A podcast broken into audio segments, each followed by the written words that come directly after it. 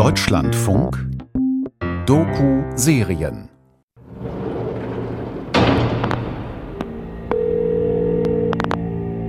Die Geschichte über die Frau, die einige der brutalsten Menschenhändler der Welt vor Gericht gebracht hat, beginnt mit einem Telefonat im Februar 2011. Hello. Hello. Hello, salam. Meron Stefano Sipalka Shoden is Duldalaho. Wir sind in einem Keller unter der Erde. Sie haben uns gefesselt. Drei von uns wurden nach oben gebracht. Wir hören von draußen ihre Schreie. Meron Estefanos, geboren in Eritrea, sitzt in ihrer Wohnung in Stockholm. Sie spricht auf Tigrinya, der Sprache Eritreas, mit einem Mann, der tausende Kilometer entfernt auf der Halbinsel Sinai in Ägypten gefangen gehalten wird.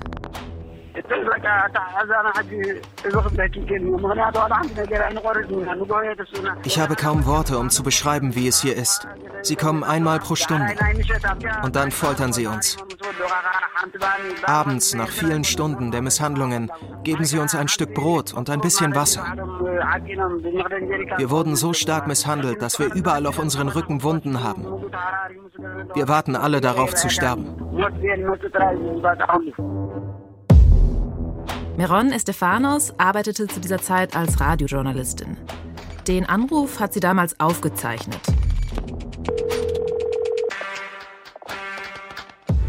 Das Telefongespräch ist der Beginn einer Geschichte, die vom Menschenhandel mit Geflüchteten erzählt. Von Männern, die reich werden, indem sie Menschen foltern.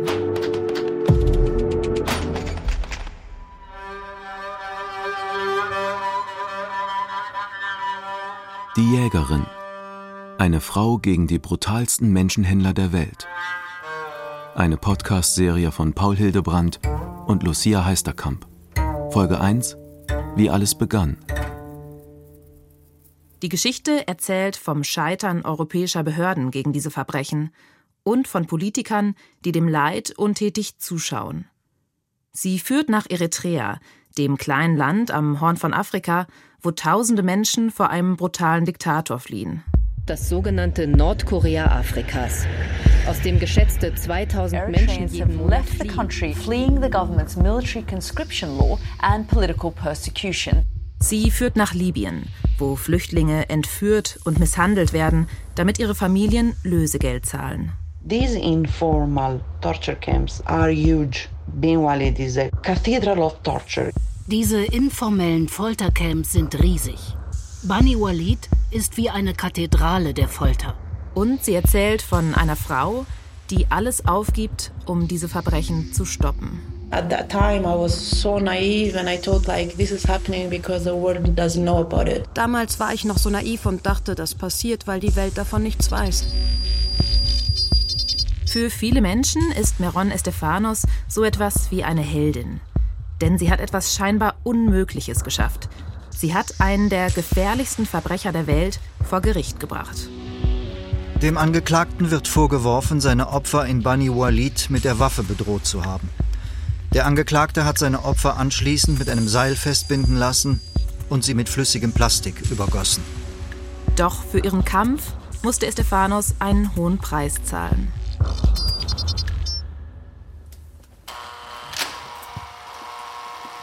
Elf Jahre danach besuchen wir Meron Estefanos in ihrer kleinen Wohnung im dritten Stock in einem Vorort von Stockholm. Meron Estefanos ist heute 47 Jahre alt, Mutter von zwei Kindern. Eine kleine zierliche Frau mit kurzen Haaren. Sie ist dezent geschminkt, aber ihre Augen sehen müde aus. Sie führt uns ins Wohnzimmer, die Vorhänge sind zugezogen, eine nackte Glühbirne baumelt an der Decke. Wir setzen uns auf die schwarze Ledercouch. Do you remember the very first time, like how this all started? Like, Oh yeah, yeah, yeah. I remember. Yeah. Estefanos arbeitete damals bei einem Radio für Exil-Eritreerinnen und Eritreer. Aus ihrer Küche in Stockholm berichtete sie von den Opfern der Diktatur und von den Schicksalen der Menschen auf der Flucht. Eritrea gilt als eines der brutalsten Regime der Welt. Ein UNO-Bericht spricht von Verbrechen gegen die Menschlichkeit. Willkürliche Festnahmen, Folter, Sklavenhaltung. Mehr als eine halbe Million Menschen sind in den vergangenen 20 Jahren von dort geflohen. Estefanos ist in einem kleinen Land am Horn von Afrika geboren. Als Jugendliche kam sie nach Schweden. Schon damals hat sie Spenden gesammelt und Flyer gegen die Diktatur in Stockholms Innenstadt verteilt. Als Aktivistin hörte sie oft Geschichten über Gewalt und Ausbeutung. Doch der Anruf im Februar 2011 sollte ihr Leben für immer verändern. Ein Bekannter aus der eritreischen Community hatte ihr eine Telefonnummer gegeben. Er sagte, mein Bruder wurde mit 28 weiteren Menschen in Ägypten entführt und ich soll jetzt 20.000 Dollar zahlen. Der Bekannte sagte zu ihr, wenn du mir nicht glaubst, ruf an. Also wählt Estefanos die Nummer mit ägyptischer Vorwahl. Und plötzlich spricht sie mit einem Mann, der ihr erzählt, er werde von Beduinen gefangen gehalten. Hier nochmal ein Ausschnitt aus der Originalaufnahme. Wir sind in einem Keller unter der Erde. Sie haben uns gefesselt. Drei von uns wurden nach oben gebracht. Wir hören von draußen ihre Schreie. Erzähl mir mehr. Was sagen sie zu euch? Sie sagen, wenn kein Geld kommt, dann wird die Sache nicht gut für uns ausgehen. Der Mann sagt, er heiße Binyam und sei 22 Jahre alt. Die Beduinen geben ihnen Telefone, damit sie ihre Familien im Ausland anrufen und um Lösegeld betteln. Menschenrechtsorganisationen bestätigen später, was der Mann am Telefon erzählte. Zwischen 2011 und 2014 sollen schätzungsweise 30.000 Menschen auf ihrer Flucht verschleppt worden sein. Von Schmugglern, die sie an Beduinen auf der Halbinsel Sinai verkauften. Deren Geschäftsmodell ist so grausam wie perfide. Sie foltern ihre Geiseln am Telefon, damit Angehörige aus aller Welt Lösegeld zahlen. Meron Estefanos wird an diesem Tag vor elf Jahren eine der ersten Zeuginnen dieser Verbrechen. Nicht, dass ich es nicht gewohnt gewesen wäre, schreckliche Dinge von Flüchtlingen zu hören. Aber hier, das war etwas ganz anderes. Ich dachte nur, so etwas gibt es nicht mal in Horrorfilmen. Heute gibt es Berichte und Artikel über die Foltercamps im Sinai. Damals wusste kaum jemand, was dort vor sich ging. Die Radiojournalistin Meron Estefanos hatte nur einen Gedanken. Ich konnte es einfach nicht glauben. Und dann habe ich gesagt, okay, ich muss das senden. Sie ließ den Anruf mit den Gefangenen ungeschnitten in ihrer Radiosendung ausstrahlen. Sie glaubte, sobald die Welt erfährt, was im Sinai passiert, wird jemand die Geiseln befreien. Doch es geschah nichts. Binyam und die anderen wurden über Monate festgehalten. Schließlich setzten die Kidnapper ihn in der Wüste aus, nachdem seine Familie das Lösegeld überwiesen hatte. Er landete in Israel. Zu diesem Zeitpunkt hatte sich das Leben von Meron Estefanos bereits von Grund auf geändert.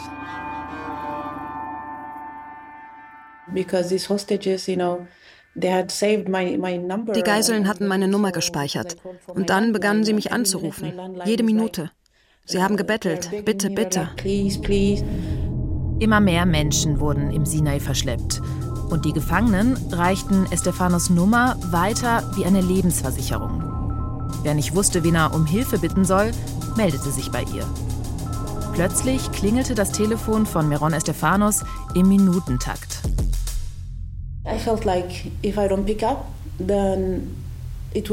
Ich hatte das Gefühl, wenn ich nicht abhebe, dann ist es meine Schuld, wenn jemand stirbt.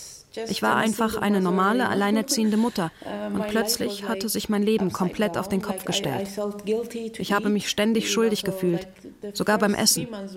In den ersten drei Monaten habe ich wie in einer Blase gelebt. Es hat drei Monate gebraucht, bis ich wirklich begriffen habe, was da passiert. At least three months to sink in.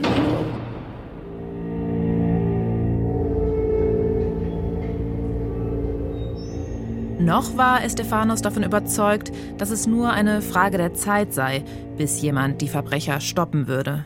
I start contacting Amnesty, UNHCR, Human Rights Watch and everybody, all organizations like anti-trafficking organizations, governments. Sie schrieb Nachrichten an große Hilfsorganisationen, an den UNHCR, an Human Rights Watch und Amnesty International, kontaktierte Zeitungen und Radiosender, verfasste Berichte, gab Interviews.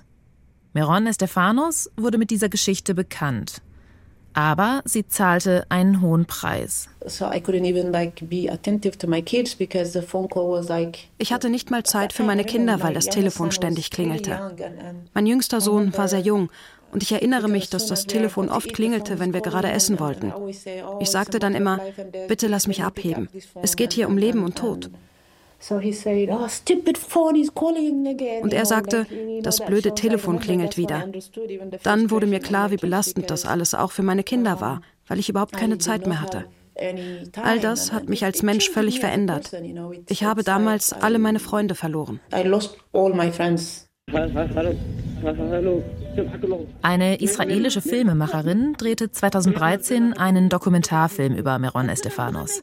Er heißt Sound of Torture, der Klang der Folter. Man sieht die junge Aktivistin, damals noch mit langen, lockigen Haaren, die in ihrer Küche vor dem Laptop sitzt und weint, während sie mit den Geiseln telefoniert. Nebenan im Wohnzimmer spielen ihre kleinen Söhne mit dem Handy. Begleitet von einer Kamera reist Estefanos nach Ägypten auf den Sinai, um dort die Behörden wachzurütteln. Eine junge Frau, die loszieht, um tausende Menschen zu retten. Und man ahnt, dass sie damals wirklich noch glaubte, das auch zu schaffen. Aber niemand schritt ein, um den Menschenhändlern das Handwerk zu legen. Es gab keine humanitäre Intervention, keinen diplomatischen Druck. Der Sinai schien weit weg zu sein. Doch dann erfuhr Estefanos, dass einige der Täter sogar in Europa lebten. Auszug aus der Gerichtsakte. Landgericht Solna, Abschnitt 2, Urteil 28.06.2013. Oberstaatsanwalt Christa Pettersen. Klägerin Meron Estefanos. In Anbetracht der Morddrohung und der hohen Summe, um die es geht, ist der Strafbestand der Erpressung schwerwiegend. Am 28. Juni 2013 saß Meron Estefanos in Solna, einer Gemeinde am Rande von Stockholm, in einem Gerichtssaal zwei Männern gegenüber, die mutmaßlich mit den Menschenhändlern im Sinai kooperiert hatten. So steht es in den Akten der Internationalen Staatsanwaltskammer Stockholm, die wir für unsere Recherche einsehen konnten. Darin heißt es, die Angeklagten sollen 33.000 Dollar von Meron Estefanos erpresst haben. Lösegeld für einen Eritreer, der im Sinai entführt worden war. Zu diesem Zeitpunkt telefonierte Estefanos schon seit zwei Jahren täglich mit den Geiseln aus den Foltercamps. Damals erfuhr sie, dass sich das Netzwerk der Täter weit über Ägypten hinaus erstreckte. Uh, Eritreer, die im Sinai uh, entführt wurden, mussten auch bei Familien in Schweden nach Lösegeld fragen. Das heißt, die Menschenhändler in Ägypten mussten Mittelsmänner haben, die in Schweden leben. Estefanos beschloss, den Mittelsmännern eine Falle zu stellen. Sie spielte den Lockvogel und gab sich als Angehörige des Gefangenen aus. Ich bekam dann eine Nachricht von jemandem auf Schwedisch und die Person sagte, Hi, du kannst das Geld an mich schicken. Es sind 33.000 Dollar. Die schwedische Polizei, so steht es in den Akten, begann auf Estefanos Hinweis hin, die Telefone des Mannes und eines weiteren Erpressers abzuhören. Nachricht am 4. Februar 2013, 12.20 Uhr. Du hast anderthalb Stunden Zeit. Nimm das Geld und triff mich in Stockholm am letzten Tag deines Aufenthalts. Ansonsten kannst du alles vergessen. Es kam nie zu der Übergabe. Denn kurze Zeit später nahm die Polizei die beiden Männer fest. Sie wurden wegen Erpressung angeklagt. Zum ersten Mal mussten sich Mittäter, die Teil des brutalen Geschäfts im Sinai waren, vor Gericht verantworten, tausende Kilometer vom Tatort entfernt. Mit im Gerichtssaal saß außerdem der leitende Staatsanwalt, ein Mann namens Christa Pettersson. Sie war sehr engagiert. Sie hat vor Gericht ihre Geschichte erzählt und sie wusste ganz genau, worüber sie sprach. Neun Jahre ist der Prozess her. Aber Christa Pettersson, inzwischen 60 Jahre alt, erinnert sich noch gut an Meron Estefanos. Pettersson ist heute verantwortlich für organisierte Kriminalität. Wir treffen ihn im Januar 2022 in seinem Büro in der Stockholmer Innenstadt. Obwohl Meron Estefanos den Fall damals glaubwürdig vor Gericht schilderte und obwohl den Richtern die abgehörten Anrufe und Nachrichten der Erpresser vorlagen, fiel die Strafe für die beiden Männer äußerst mild aus. Einer der Angeklagten wurde zu einem Monat Haft verurteilt. Der andere erhielt aufgrund seines jungen Alters keine Gefängnisstrafe. Das Problem ist, die Richter müssen davon überzeugt sein, dass es eine direkte Verbindung zwischen den Kidnappern und den Erpressern gibt. Und wir konnten nicht wirklich herausfinden, wer genau im Sinai verantwortlich war. Das war das Problem. Ich glaube auch, dass die Strafe ziemlich mild war. Aber meiner Meinung nach hätten wir da nichts tun können.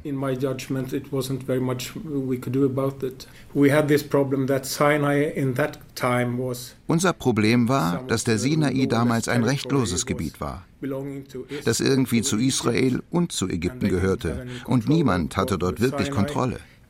Deshalb war es sehr schwierig, die Verbrechen dort zu ahnden. Meron Estefanos überzeugt diese Argumentation nicht. Sie sagt, die schwedischen Behörden hätten den Fall nicht ernsthaft genug verfolgt. Obwohl wir schwedische Staatsbürger sind, wurde unser Leid nicht ernst genommen.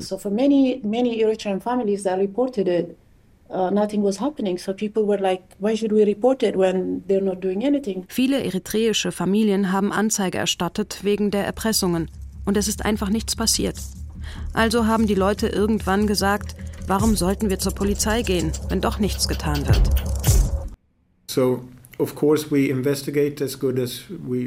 Wir ermitteln so gut wir können. Wir haben keine zentrale Einheit, die sich genau um solche Fälle kümmert, aber wir versuchen so gut es geht zu ermitteln. Aber vielleicht sind wir nicht gut genug. Ich weiß es nicht.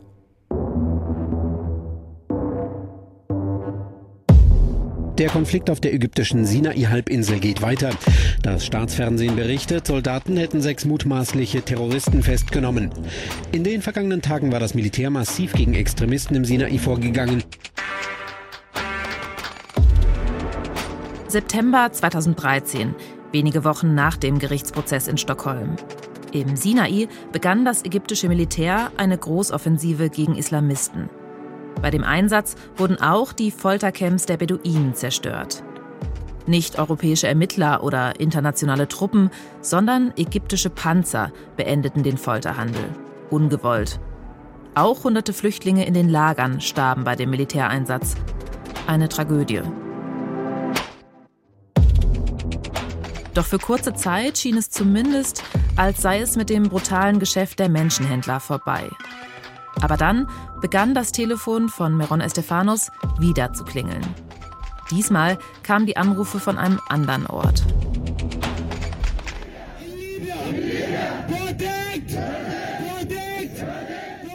Oktober 2021, Frankfurt am Main. Im Bahnhofsviertel demonstrieren hunderte Menschen. Die meisten von ihnen sind Eritreer. Ein Mann ruft durch ein Mikro. Die Menge brüllt zurück: Freiheit, Freiheit. Auf ihren Plakaten steht Stopp den Sklavenhandel in Libyen. Wir treffen hier Ruth Bachter von United for Eritrea, einem Verein für Exil-Eritreerinnen und Eritreer. Bachter sagt, auch in Deutschland sind Erpressungsanrufe, wie sie Meron Estefanos erhalten hat, ein riesiges Thema. Heute kommen die Anrufe aus Libyen. Es gibt eigentlich, wenn ich jetzt in die Community gucke, keine Familie, die nicht sagt, wir sind nicht betroffen. Alle sind zu irgendeinem Stadium betroffen gewesen. Es gibt keinen, dessen Cousin nicht gekommen ist über diesen Weg. Oder eine Cousine oder der Onkel oder die Tante. Manchmal auch die Eltern oder umgekehrt die Kinder. Also es ist eigentlich, jeder ist betroffen, die ganze Community. In der Menschenmenge treffen wir eine junge Eritreerin. Sie hat erfahren, dass wir Journalisten sind und will uns ihre Geschichte erzählen. Ruth Bachta übersetzt für uns.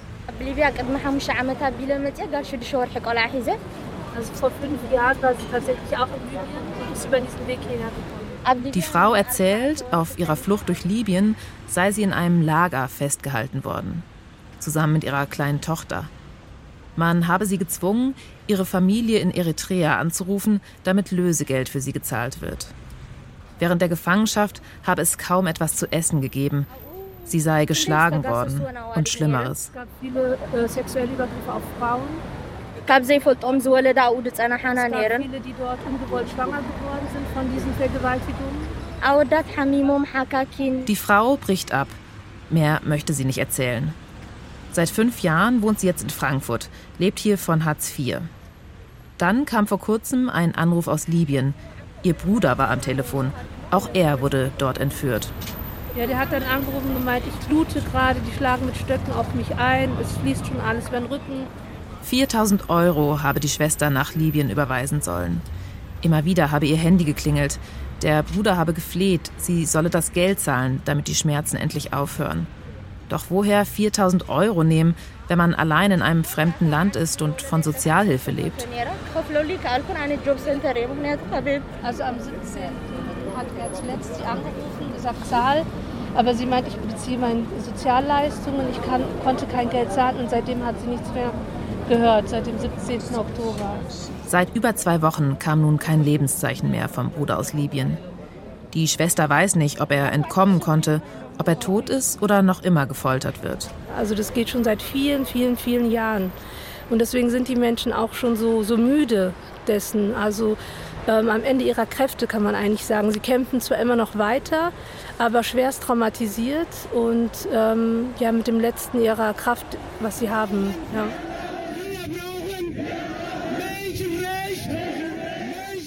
Heute, fast zehn Jahre nachdem das Militär auf der ägyptischen Halbinsel einmarschiert ist, klingen die Geschichten aus Libyen genauso wie die vom Sinai.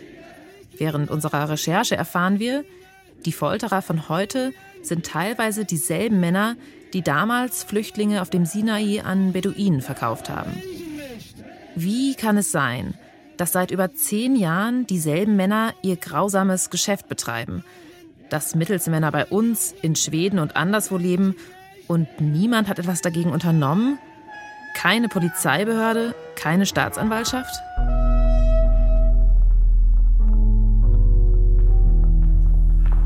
Für unsere Recherche haben wir mit Wissenschaftlerinnen, Journalisten und Betroffenen gesprochen. Wir wollten mehr über den Menschenhandel in Libyen herausfinden, was vor Ort passiert, wer die Täter sind, wie das Geld von Europa nach Afrika fließt. Und immer wieder bekamen wir dieselbe Antwort. Sprecht mit Meron Estefanos. I know Meron. I mean, she's an incredible woman, and there's a wealth of information. Ich kenne Meron. Sie ist eine unglaubliche Frau. Und sie hat Unmengen an Informationen. Das sagt zum Beispiel Mark Mikalev von der Organisation GI Talk, einer Initiative gegen organisierte Kriminalität. Meron Estefanos habe alleine mehr Wissen über die Menschenhändler zusammengetragen als alle Behörden in Europa. In ihrer Küche in Stockholm erzählt uns Meron Estefanos eine unglaubliche Geschichte. Sie will es geschafft haben, einige der schlimmsten Menschenhändler der Welt vor Gericht zu bringen. Denn als die Foltercamps auf dem Sinai zerstört wurden, hörten die Anrufe bei Meron Estefanos nicht auf, sie gingen erst richtig los. Und irgendwann hielt sie es nicht mehr aus. Sie wollte nicht länger nur das Echo der Opfer sein und darauf warten, dass die Behörden auf ihre Hinweise reagierten. Sie beschloss, sich selbst auf die Jagd nach den Folterern zu machen. Menschenhändler, die Flüchtlinge ausbeuten, wurden fast so etwas wie eine Art Leidenschaft von mir. Mir ist klar geworden, dass es wichtig ist, alle Dokumente zu sammeln. Zahlungsbelege. Im Sinai waren die Menschenhändler beispielsweise dumm genug und haben Western Union oder MoneyGram genutzt. Manchmal Banküberweisungen. Das hat mich irgendwie optimistisch gemacht. Ich habe mir immer gesagt, auch wenn wir jetzt nichts gegen diese Leute unternehmen können, eines Tages werde ich sie kriegen.